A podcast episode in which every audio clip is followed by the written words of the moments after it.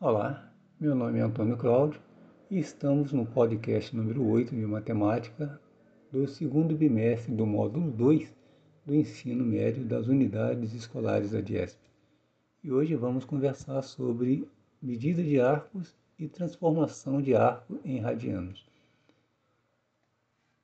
Já tivemos a oportunidade de saber que a roda de uma bicicleta é um perfeito exemplo de círculo, inclusive aquela vareta que parte do centro da roda até a sua extremidade, ela também se chama raio.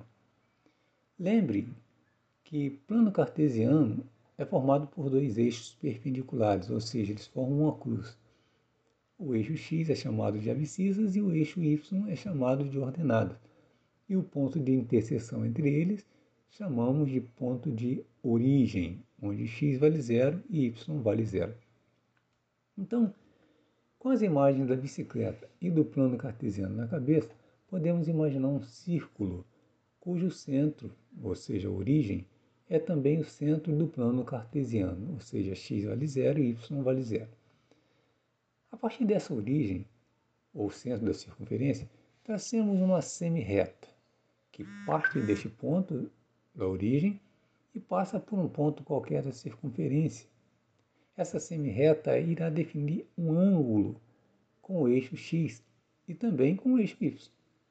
Vale lembrar aqui que os ângulos são medidos em graus e que o círculo trigonométrico é dividido em quatro quadrantes, contado no sentido anti-horário. Queremos avançar nos estudos dos arcos agora. Então eu pergunto: o que é um arco?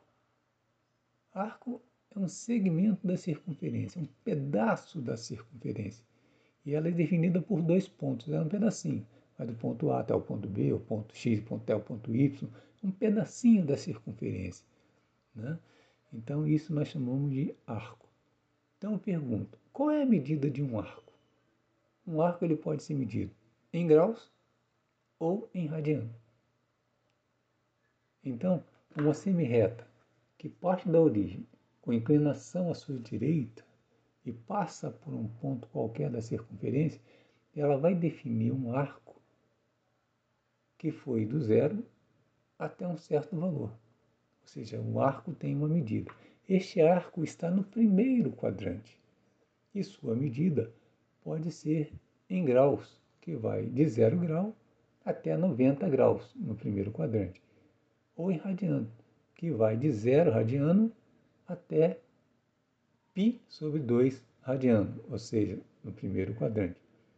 É só para lembrar que o primeiro quadrante vai de 0 a 90 graus, o segundo vai de 90 a 180, o terceiro vai de 180 a 270 e, finalmente, o quarto vai de 270 até 360 graus.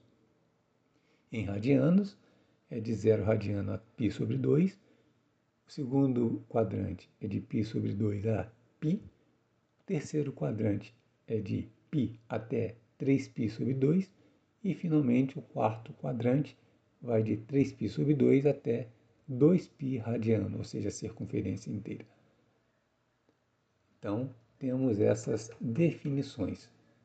Então, o círculo trigonométrico ele vai, ele tem 360 graus ou 2π radiano. Então, como fazer as conversões de grau para radiano Ou de radiano para grau? Temos um exemplo aqui. Como transformar um arco em radiano, correspondente a um ângulo de 60 graus? podemos usar simplesmente a regra de 3. Se, por exemplo, se o ângulo de 180 graus equivale a π, então 60 graus equivale a x. Isso é uma regra de 3. Repetindo, se 180 graus equivale a π, então 60 graus equivale a x. Adiante. Primeiro fazemos π sobre x e depois igualamos a 180 sobre 60. Depois, em seguida, vamos multiplicar em x, mantendo aquela igualdade, que fica 60π sobre 180x. Depois isolamos o x, que é o que nós queremos saber Passamos o 180 para o outro lado da igualdade, que vamos ter 60π sobre 180. Simplificando 60 com 180, vamos ter 1 sobre 3. Portanto, x é igual a 1π sobre 3 radianos. Transformamos 60 graus em π sobre 3 radianos. Para fazer a conversão em radiano para graus, é mais fácil, basta usar π igual a 180. Nos veremos na próxima aula. Um abraço e boa sorte.